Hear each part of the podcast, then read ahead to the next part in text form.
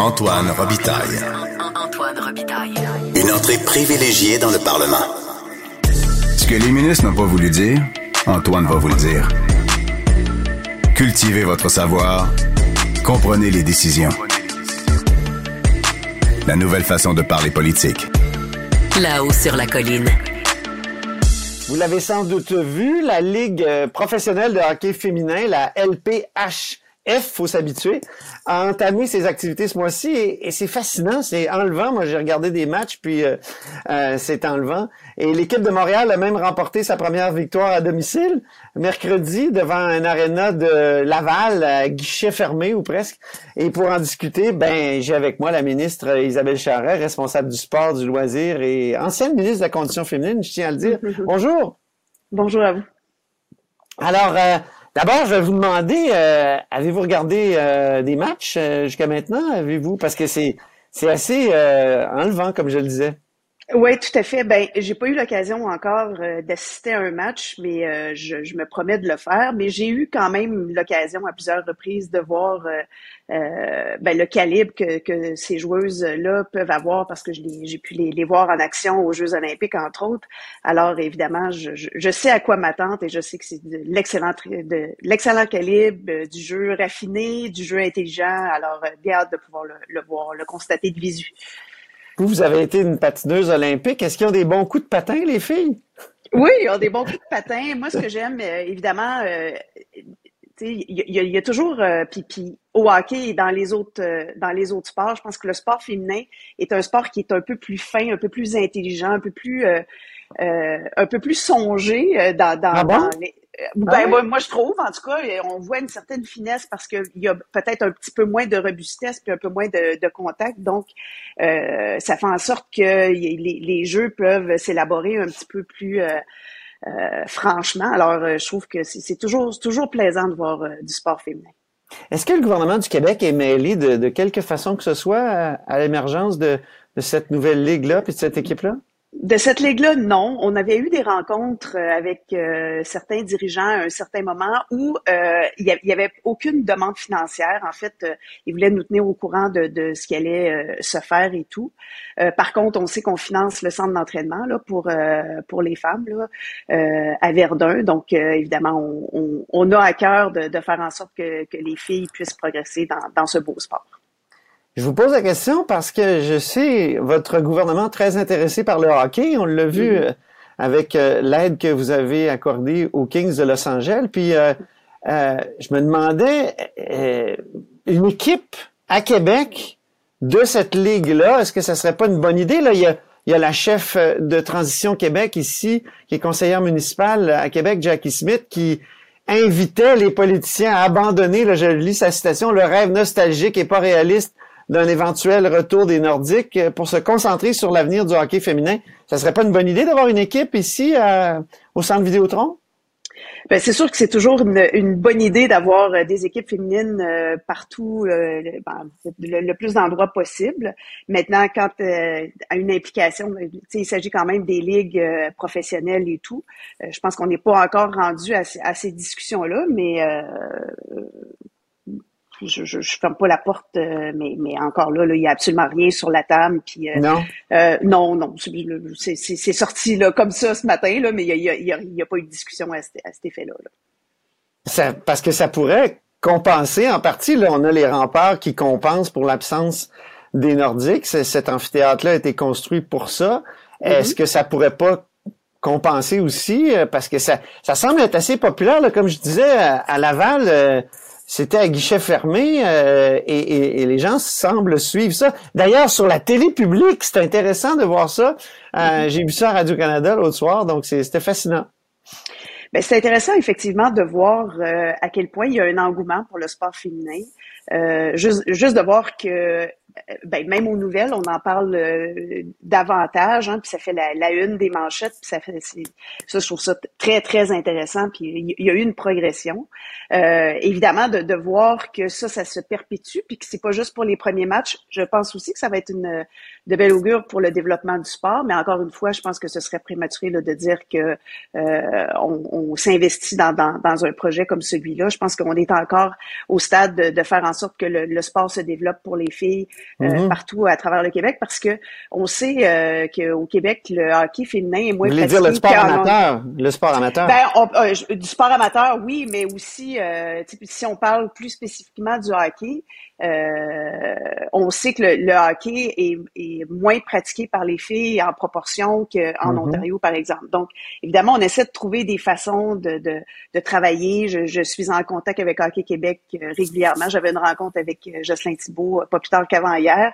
Euh, je l'ai vu hier aussi dans, dans une ouverture de, de, de tournoi de hockey. Mais bref, c'est sûr que le développement du hockey chez les femmes, c'est quelque chose qui m'intéresse beaucoup. Mais évidemment, tous les sports et le développement du sport féminin, euh, évidemment, ça fait partie de mes grandes priorités.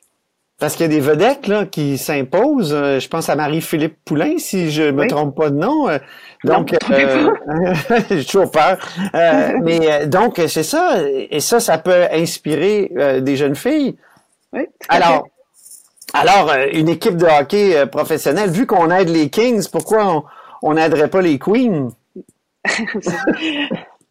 c'est un parallèle qui, qui, est un peu douteux, mais euh, je, je, on, on, verra comment on pourra, euh, si jamais il y a des choses euh, qui se présentent, mais effectivement, ce serait pas une, une, une offensive exclusive. Puis d'ailleurs, pour le, le, retour des Nordiques, ce qu'on dit, c'est pas que le gouvernement va acheter une franchise ou va posséder cette équipe-là. Il faudrait que quelqu'un s'investisse puis que le fasse. Je pense que l'investissement a déjà été fait.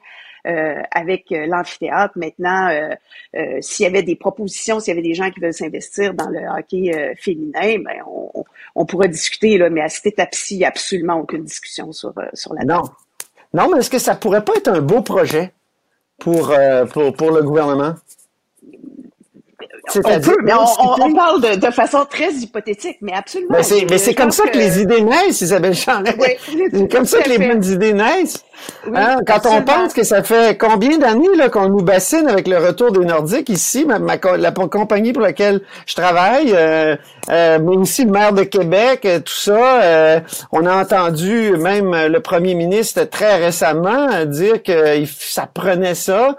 donc, est-ce que ça pourrait pas être une, une idée surprenante euh, et, et, qui serait à même de, comment dire, de, de recueillir un certain appui populaire?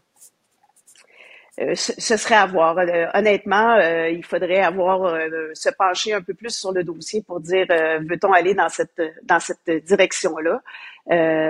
maintenant, encore une fois, pour moi, ce qui ce qui est un un défi important, c'est de faire en sorte qu'il y ait de plus en plus de filles, de femmes qui qui participent euh, que ce soit au hockey ou que ce soit à d'autres sports.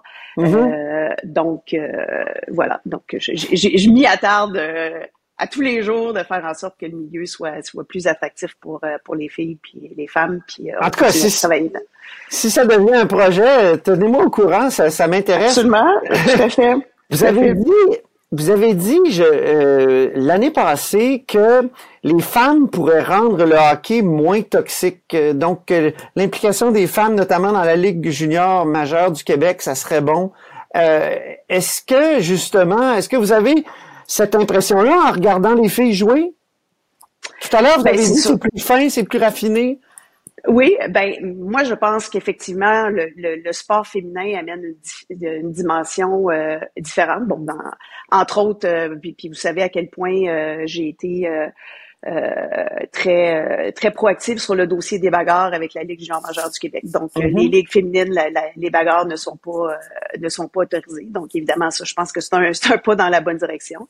je vois pas pourquoi ce serait différent pour les ligues masculines parce que je, pense que la Constitution est quand même, les femmes font de la boxe, puis les hommes font de la boxe, mais là, il ne s'agit pas d'un sport de combat, il s'agit d'un sport d'équipe, puis tous les Et ça, ça amène rien à, la partie ça amène, ça amène mm. rien à la partie d'hockey. Donc, évidemment, je mm. suis très satisfaite des, des, progrès qui ont été faits avec la Ligue junior majeure du Québec.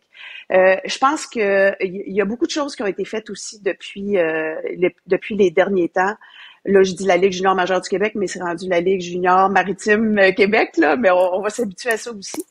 Euh, mais, euh, mais je pense qu'effectivement, qu'il y a de plus en plus de femmes qui sont impliquées dans le dossier, euh, qui, qui amènent un regard différent. Je pense qu'il y a des mentalités qui, qui doivent évoluer, qui doivent s'adapter aussi aux nouvelles Mhm. réalités.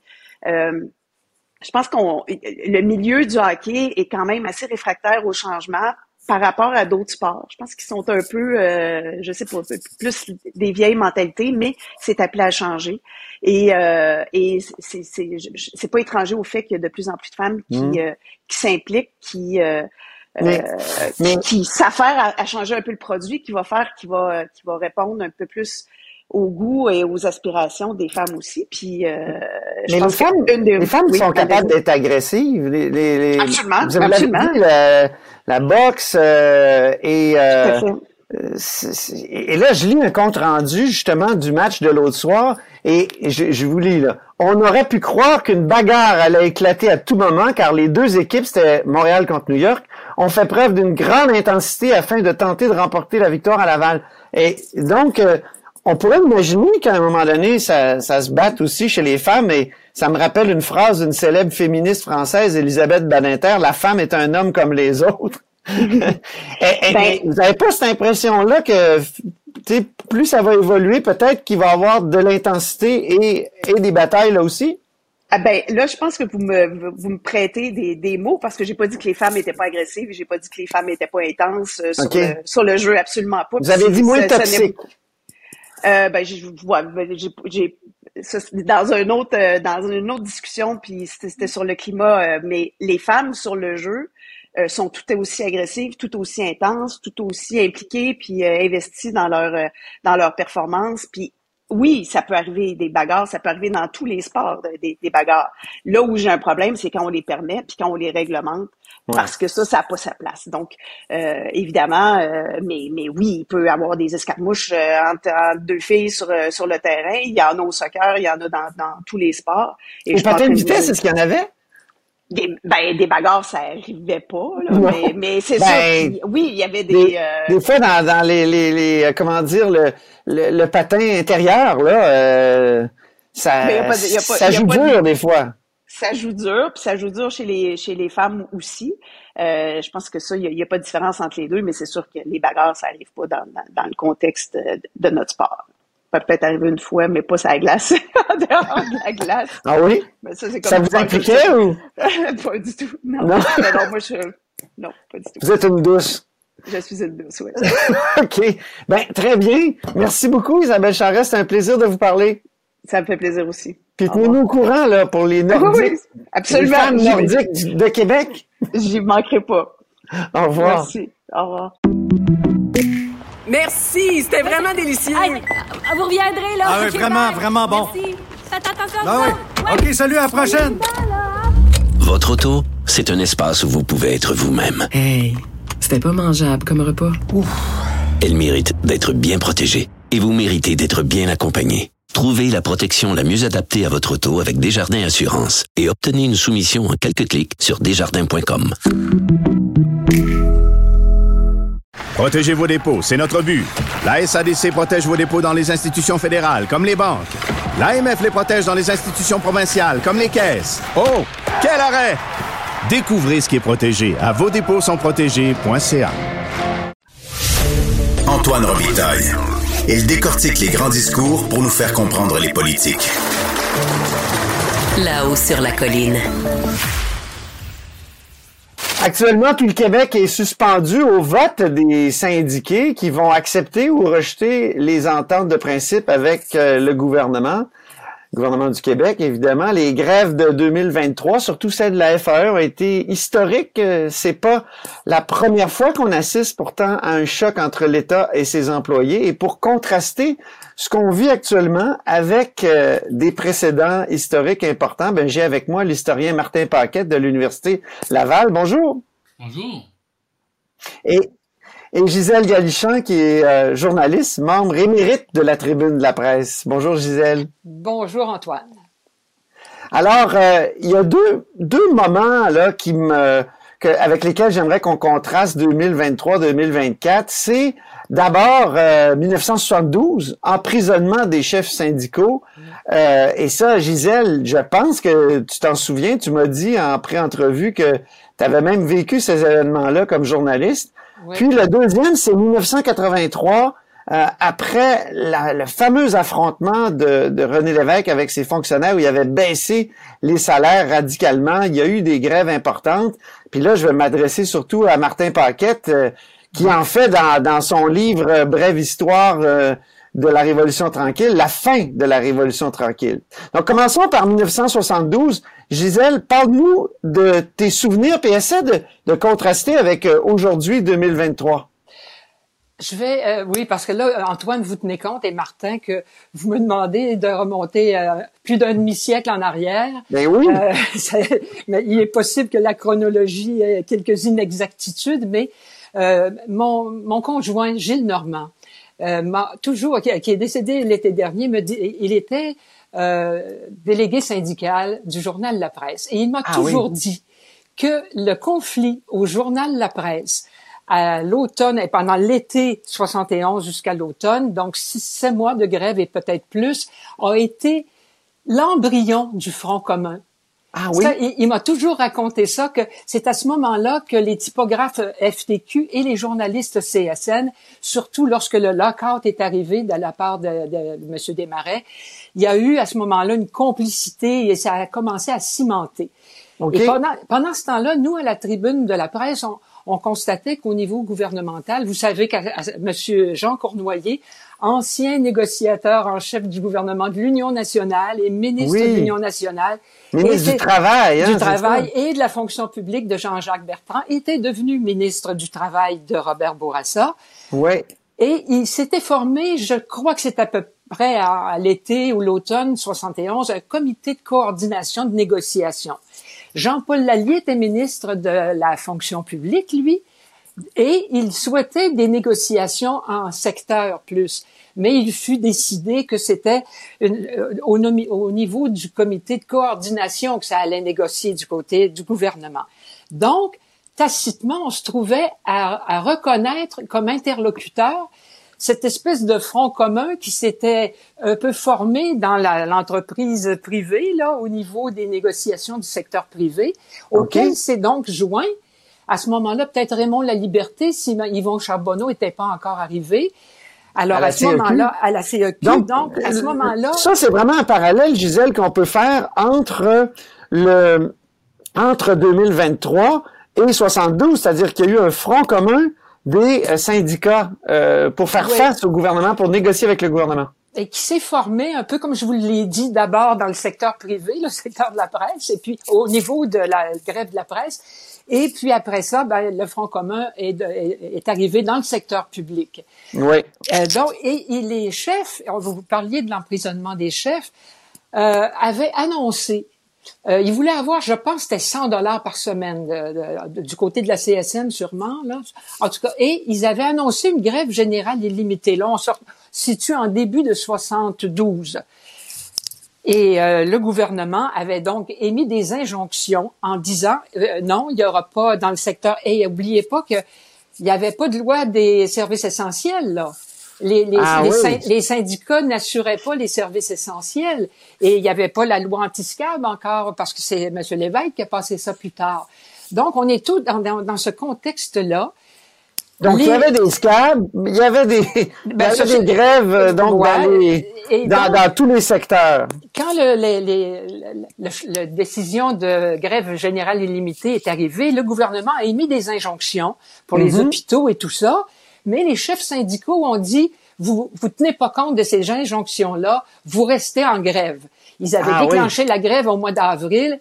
Alors, c'est comme ça que finalement, ils se sont retrouvés dans, avec un processus judiciaire. Ils avaient défié une injonction et euh, au mois d'avril euh, ou à fin, peut-être fin avril, le- ils ont été emprisonnés. Je pense que c'était un an de prison qu'ils qu'ils ont eu. Et euh, ils ont fait appel. Ça, les- ça a permis de les ramener tous les trois à la table de négociation. Mais il y a eu une grogne épouvantable parce que quand les, les jours où ils sont allés à Orsainville tout était bloqué ici dans le nord de la ville de Québec, les routes, etc.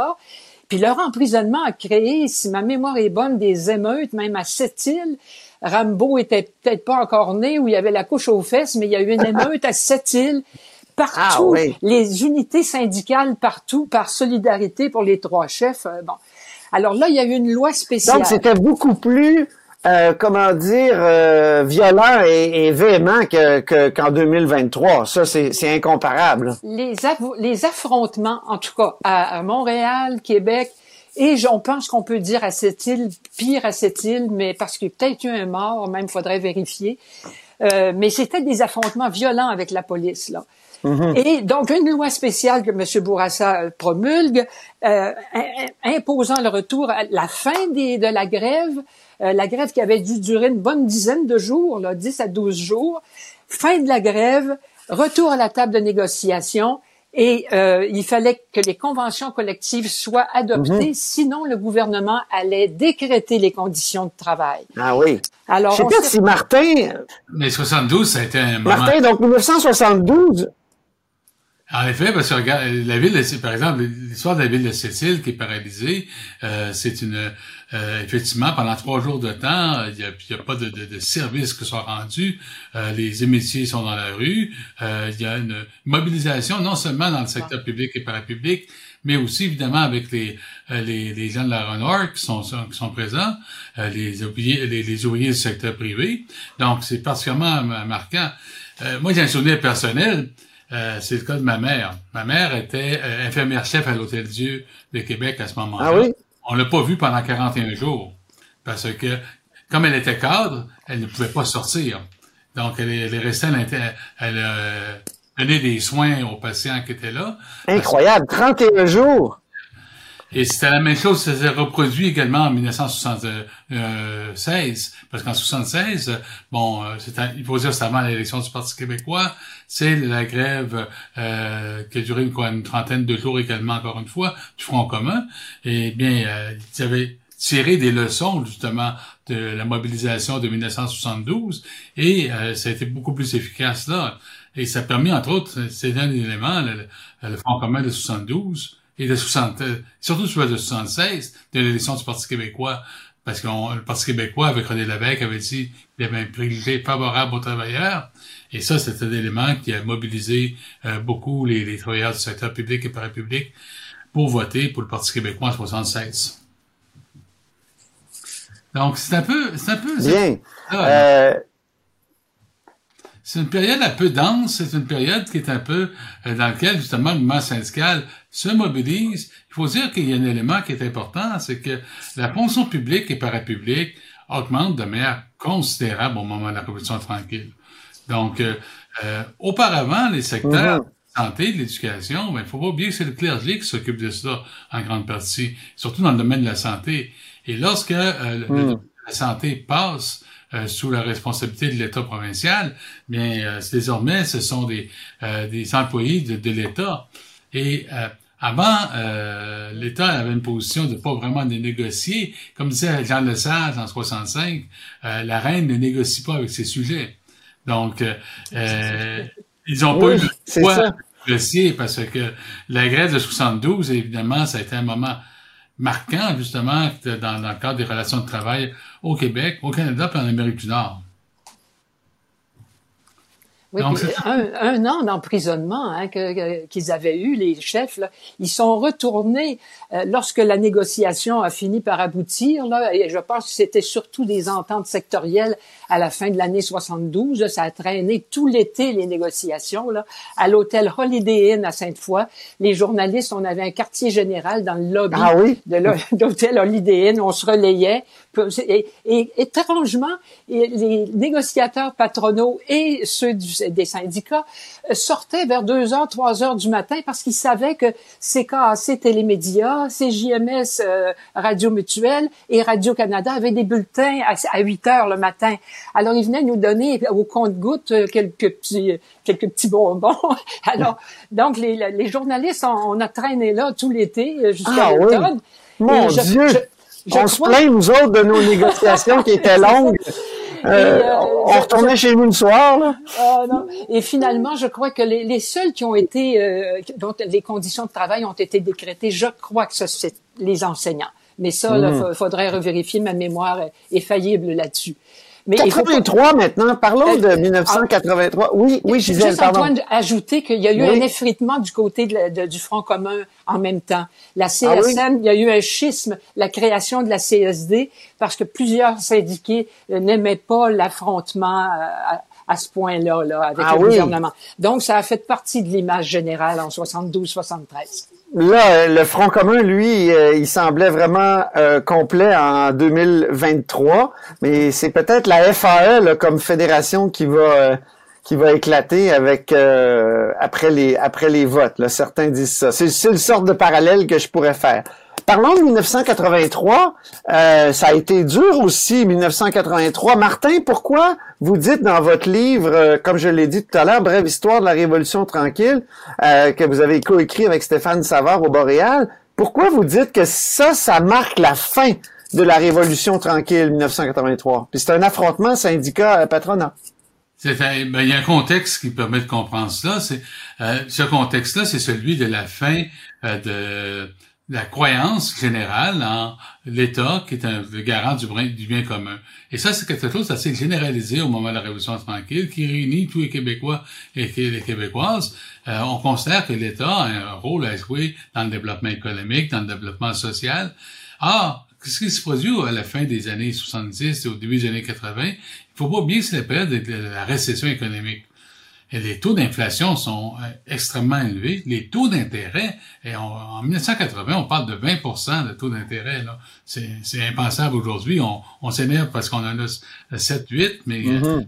20 là, ça, Ouais. c'est particulièrement considérable, surtout quand vous avez fait l'achat d'une maison, comme bien des gens faisaient à l'époque aussi hein, en tant que tel. Et ça, quand euh, euh, et aussi, là, c'est- l'époque du gouvernement Reagan aux États-Unis, du gouvernement Thatcher en Grande-Bretagne, il y a des réactions particulièrement fortes pour contre les- syndicats. Rappelez-vous, par exemple, de, Reagan, quand j'ai dit 15 000 euh, contrôleurs aériens pendant ce- euh, cette époque-là, en 1981. Donc, c'est une réaction qui est forte. Et ce qui arrive, c'est qu'en 1981, l'État québécois n'est pas capable. Lorsque le gouvernement Lévesque se fait réélire en 1981, on regarde les budgets, puis on, on il n'y a pas assez d'entrée d'argent, tout simplement. Et le président du Conseil du Trésor, à l'époque, Yves Bérubé, dit, nous n'avons pas le choix, il faut couper. Il faut donc couper. Et il y avait déjà eu une négociation collective en 1979, avant le référendum de, 80, de 1980, donc une négociation qui était assez généreux. avantageuse pour le- les gens du Front commun. Donc, il y avait des hausses salariales qui étaient conséquentes.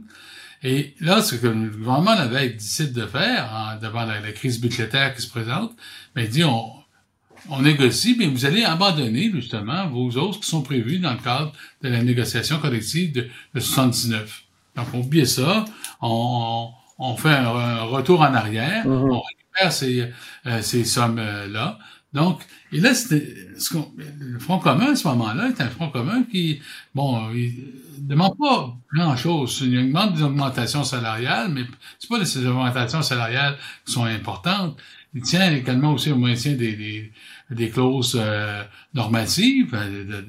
Et le gouvernement Lévesque, au contraire, demande une certaine souplesse par rapport à cela. Donc, là, c'est la gradation. Il y a toute une série de lois qui vont, qui vont fonctionner. La première loi, c'est la loi 70, dans laquelle on dit, ben, écoutez, euh, on suspend le droit de grève. Donc, vous n'avez pas, vous n'avez pas le droit de, de faire la grève. Vous devez Carrément, on suspend le droit de grève. Ça, c'est ça, c'était le, le gouvernement qui avait supposément euh, un préjugé à l'égard des travailleurs. Donc, euh, Ça- c'était euh, difficile sans doute pour lui de faire ça. Hmm. Ensuite, il y a une autre loi, c'est la loi euh, 110, si je ne me trompe pas, euh, 107. La loi 107 qui dit, bon, là, à ce moment-là, on vous impose, en décembre 82, on vous impose des conditions de travail. Et là, on vous impose des conditions de travail, non seulement que vous n'avez pas droit à votre augmentation salariale, mais on, on va piger 21 là, dans vos salaires. Donc, il y a une réduction de salaire. Et- Et là, les syndiqués euh, euh, sont furieux à ce moment-là. Plusieurs décident de déclencher la grève, et particulièrement dans le domaine de- du secteur de l'éducation. Bon, à l'époque, c'est, euh, Mhm. un, c'est encore Louis Laberge pour la FTQ, c'est Donatien Corriveau pour la CSN, et c'est encore Yvon Charbonneau euh, pour le CEQ, pour euh, les syndicats d'enseignants, mais les enseignants, les autres, Mhm. le front. Et là, c'est à ce moment-là que la, la loi 111 est appliquée. La loi 111, c'est ce qu'on appelait la loi matraque. En Mhm. termes de travail, ça ne s'est jamais vu. Parce que on suspend la, la, la, la, la, la Charte des droits et libertés, la Charte des droits et libertés québécoises en matière euh, de, de droits du travail. On, on peut imposer des Mhm. congés puis des congédiements arbitraires. Il y a une perte d'année, d'une année d'ancienneté par jour de grève illégal. Et ensuite, ben, vous avez, euh, bon, c'est 20% de salaire de moins euh, pour en fin de l'année. Écoutez, ça, ça a été la mort du Parti québécois dans la région de Québec, par exemple. Euh, Je pense que c'est rien que Jean Charon qui, qui, qui, Oui, hein? qui, qui a passé en 85. Euh, Jean Garon, oui. Jean Garon, excusez-moi. Jean, et Jean Garon et... euh, C'est curieux, que- curieux de voir qu'en 2023, euh, Paul Saint-Pierre Plamondon, lui, est- dans les sondages, il caracole en tête euh, dans la région de Québec. Oui, C'est peut-être mais la première fois depuis, hein, depuis 1983. ça veut dire depuis Si je peux 40 ans. euh, me permettre. Oui, Gisèle, oui, on écoute. En 72, là, la loi, je pense que c'est 19, elle aussi, elle suspendait le droit de grève, là, la loi Ouais. spéciale de Robert Bourassa. Ah oui. Euh, En plus d'exiger le retour au travail, elle suspendait le droit de grève aussi. C'est important, ça, parce que Ça, vous bien de dire, c'est la, la- la- la ch- les, les droits, le, droit Ouais. d'un travailleur de- de- de- de- d'utiliser ce moyen de pression. Hein? C'est tout euh, un contraste d'ailleurs avec 2023 où il y a une série de jurisprudences depuis 2010 qui euh, font en sorte euh, que, que c'est à toute fin pratique impossible pour un gouvernement d'adopter une loi spéciale comme celle adoptée par Robert Bourassa en 72 euh, et comme celle de, de René Lévesque en 83. Euh, Ça, ça c'est c'est vraiment un, un contraste important, n'est-ce pas, Martin? À moins de faire comme en Ontario avec le gouvernement de Doug Ford, c'est-à-dire de d'utiliser la clause déroga- dérogatoire. Ça, à ce moment-là, la clause dérogatoire, c'est Absolument. C'est l'équivalent d'une bombe atomique. Là. Et dans, le Québec l'a déjà employé, Mm. entre autres, en matière linguistique, et ça a été la mort du lac Meech avec ce, euh, le rapport de force qui s'est établi par la suite. Donc, Mhm. quand- si on essaie, on suspend les droits fondamentaux, nos, nos sociétés sont marquées maintenant par le, le, le souci des droits fondamentaux. Euh, on se tourne très régulièrement vers les tribunaux pour faire valoir les droits en tant que tels. Et ça, quand vous avez, euh, si le gouvernement euh, Legault se tourne vers cette option-là, les conséquences risquent d'être aussi fortes que 1983. C'est-à-dire, Mhm. Euh, moments- Gisèle, tes souvenirs de 1983 maintenant? Ben, je me souviens effectivement de ce, ce moment où, euh, je crois que c'est tout le début de 83, où ils sont allés rechercher l'argent.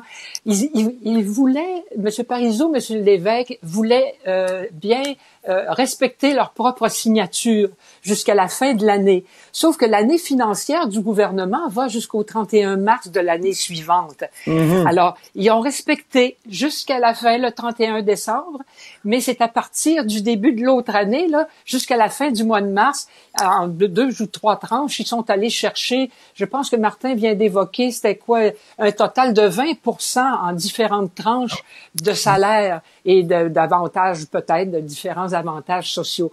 Sauf que ça, ça a fait tellement mal. Il y a des gens dans la fonction publique qui avaient été des grands militants qui faisaient du porte-à-porte pour le référendum en 80 et puis qui ont déchiré leur carte du Parti québécois. Il y a aussi bien, entendu d'autres syndiqués qui avaient été toujours un peu sympathisants, sympathiques à, la cause du Parti québécois, qui ont euh, qui l'ont renié à partir de ce moment-là. Et je, je vous avoue que j'ai cru percevoir dans la campagne de 1995 qu'il y avait encore des relents de de revanche. À Là, ça faisait juste 12 ans, hein, c'est ça? oui. C'était- Ça faisait juste 12 ans. Oui, Martin, Martin. je pense. hein? C'était particulièrement violent. euh, regardez, au mois de lorsque euh, euh, au, au- pendant l'hiver euh, 2083, euh, lorsqu'on arrive pour adopter, le Conseil des ministres arrive pour adopter euh, la discuter de la loi 111, il y a une aide de déshonneur qui est fait euh, devant Ah oui. Le complexe H. Et là, vous avez des syndiqués de la CEQ qui sont là avec leurs affiches, puis s'en prennent physiquement au ministre. Qui sont là. Euh, oui, c'est, est-ce que c'est pas là que euh, René Lévesque sera qualifié de boucher de New Carlisle? Oui, exactement. Et ça, et, ça a été très dur. Il, il en parle dans ses, euh, dans ses mémoires, d'ailleurs. Et puis, M. Lorrain avait été blessé. Hein. Blessé. Pour terminer, là, je, j'aimerais vous, vous demander, vous dire au fond, et vous, vous me direz ce que vous en pensez, c'était beaucoup plus intense avant euh, donc 72 ou 83 que 2023. Vous trouvez pas? Et il me semble que on, on a peut-être dramatisé, nous, avec euh, nos grèves de 2023. Euh, je, je, pense que vous vous touchez un grand point. Là. Euh, vous, tu touches un grand point, Antoine, parce qu'effectivement, c'était violent les affrontements étaient violents. Euh, quand euh, tout à l'heure on a parlé de l'émeute à cette île, c'est nettement une émeute. Je, vous dis, je, je, vais, je peux vérifier, mais je crois qu'il y a eu un mort à cette île. Ah oui. Alors, hein. tu sais, là, euh, on, joue dur. Là. On joue Martin, sur le fait que notre société est, plus apaisée aujourd'hui, ou en tout cas, si on contraste tous ces, ces moments forts. Ben, il y a eu des, des mouvements de pacification qui se sont faits parce que d'une part, on a eu des lois. Regardez, la loi anti-scab, ça a joué un rôle extrêmement important en termes de pacification. Euh, quand il y avait des scabs auparavant, il y avait des grèves, par exemple, à United Aircraft, qui avait duré 11 mois. C'est c'est les, les, les, petits peu éclatait là-dedans. On se battait à coups de pancarte, ou on se, on se, battait mm-hmm. euh, à coups de chaise dans certains cas. Donc, c'est euh, ces dispositifs de loi a joué pour beaucoup. Les négociations collectives aussi ont joué pour beaucoup. Parce que là, c'est un rituel. Vous arrivez tous les trois ans, vous savez que dans trois ans, vous allez avoir à renégocier une convention collective. Donc, à ce moment-là, on a le temps de se préparer. Et mm-hmm. comme c'est d'un espèce de rituel, ça calme en grande partie les tensions. Bon, il y a encore mm. des il faut dire aussi des situations comme 1983. Euh, vous savez, vous touchez directement le portefeuille des gens. Ben oui lorsque les gens payent leur hypothèque pour leur maison et puis qu'ils perdent 20 euh, mm-hmm. c'est un impact direct sur leur qualité de vie à ce moment-là. Et ça, ben même si on, retrouve un impact important aujourd'hui dans euh, la vie quotidienne en termes de salaire, c'est moins important que c'était en 1983. Donc, Merci. Merci beaucoup à vous deux. Je dois vous laisser, malheureusement, c'est tout le temps qu'on avait. On a 22 belles minutes de fête. Et c'était très agréable de faire ce voyage-là dans le passé de nos conflits syndicaux euh, avec vous deux. Merci Martin Paquette, euh, professeur à l'Université Laval. Merci Gisèle Galichan euh, et journaliste émérite de la Tribune de la Presse. Au plaisir. Bonjour Martin, au revoir.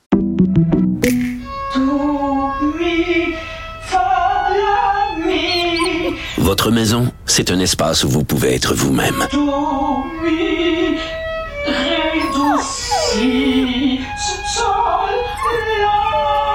Elle mérite d'être bien protégée et vous méritez d'être bien accompagnée. Trouvez la protection la mieux adaptée à votre maison avec Desjardins Assurance et obtenez une soumission en quelques clics sur desjardins.com.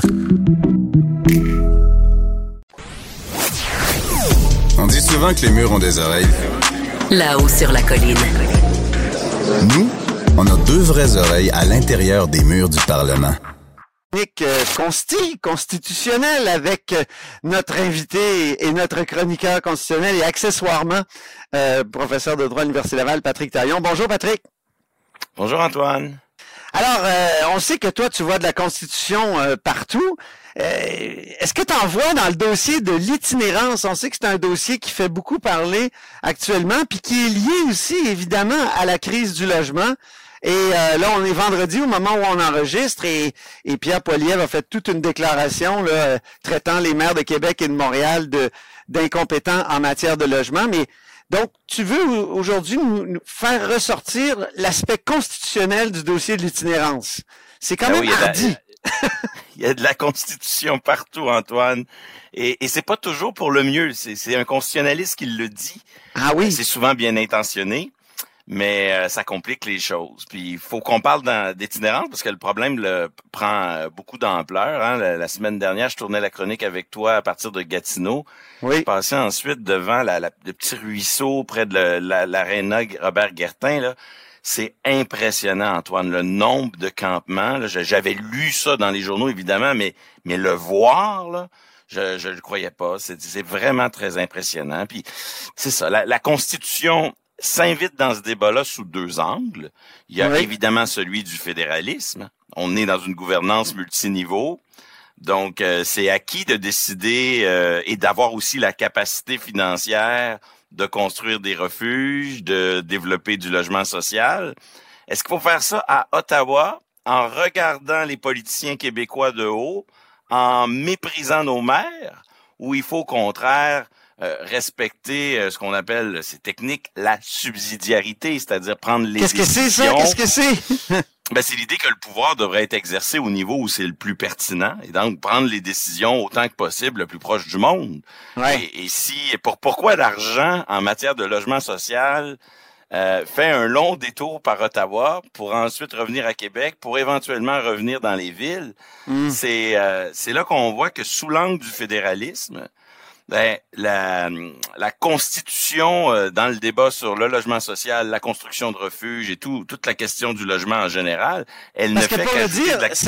pour le dire simplement, Patrick, eh, quand on, on- on parle de constitution et de fédéralisme, c'est que la constitution dit qui fait quoi, quel gouvernement fait quoi. Est-ce que c'est la province, un mot que qu'on n'aime pas tellement toi et moi, ou euh, Ottawa Hein? C'est c'est ça. Donc l'itinérance, c'est pas clair là. euh, qui euh, qui est maître d'œuvre là-dedans, qui qui doit En agir. fait, c'est toujours le même, c'est toujours le même problème, Antoine. C'est que c'est très très clair que les affaires sociales, ça relève du local, donc du Ouais. Québec, puis Québec et ses villes. Mais le problème, c'est que le, la question de la dépense publique, elle, c'est le Far West. Sur la dépense publique, tout le monde peut faire n'importe quoi. C'est c'est la loi du plus fort. Et le plus fort, c'est souvent Ottawa. Et donc, ce que la Constitution prévoit, les affaires sociales, le logement, c'est local, c'est Québec et c'est les villes, mais euh, c'est c'est complètement euh, bousillé par le fameux pouvoir fédéral de dépenser. Et donc, on a une espèce de, de, de système bizarre où l'argent circule, mais il se construit rien. Et surtout, on a sur le plan politique, c'est ça qu'on a eu hier, un formidable exemple de chicane d'incompétence. Oui. Ça marche pas parce que c'est l'autre qui est incompétent, puis c'est moi, je devrais m'en occuper, mais pas ce bout-là. Je peux pas construire moi-même. Moi, je peux pas avoir l'argent, c'est l'autre qui a l'argent. Chaque palier ça, reproche à l'autre de pas agir alors qu'il pourrait agir aussi. C'est ça, hein? Parfois, c'est bon du fédéralisme parce que c'est bon que des gouvernements surveillent puis aient pas tout le pouvoir. Mais des fois, c'est très mauvais parce que ça paralyse, ça, ça rend ça plus complexe. Et sur le dossier euh, du, du logement, c'est vraiment le cas. Mais l'autre angle, celui qui est moins connu du public, c'est que euh, la Constitution s'invite dans le débat sur le logement en général, mais surtout ici sur le sur la question de l'itinérance, euh, sous l'angle des chartes. Alors les évidemment, la charte canadienne, Ouais, ouais. c'est une charte de liberté individuelle. C'est pas là en principe pour euh, couvrir des droits économiques et sociaux, un droit au logement ou quelque chose comme ça.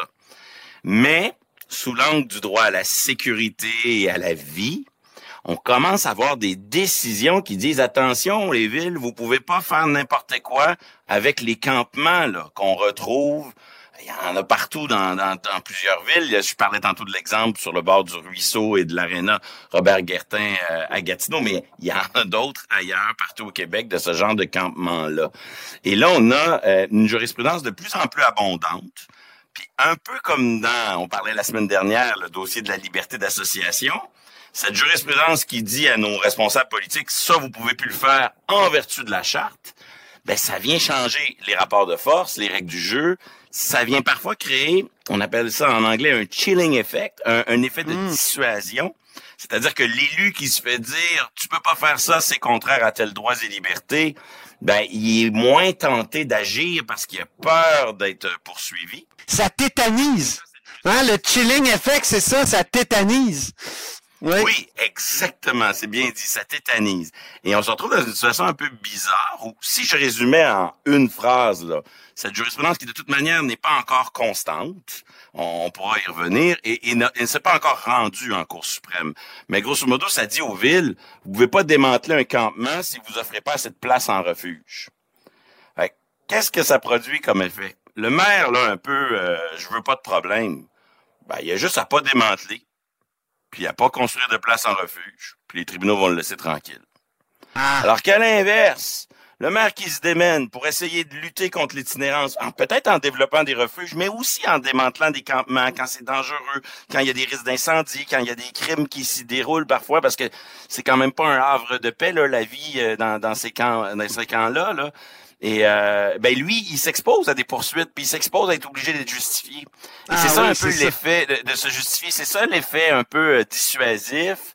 C'est que si tu fais rien, t'as pas de problème.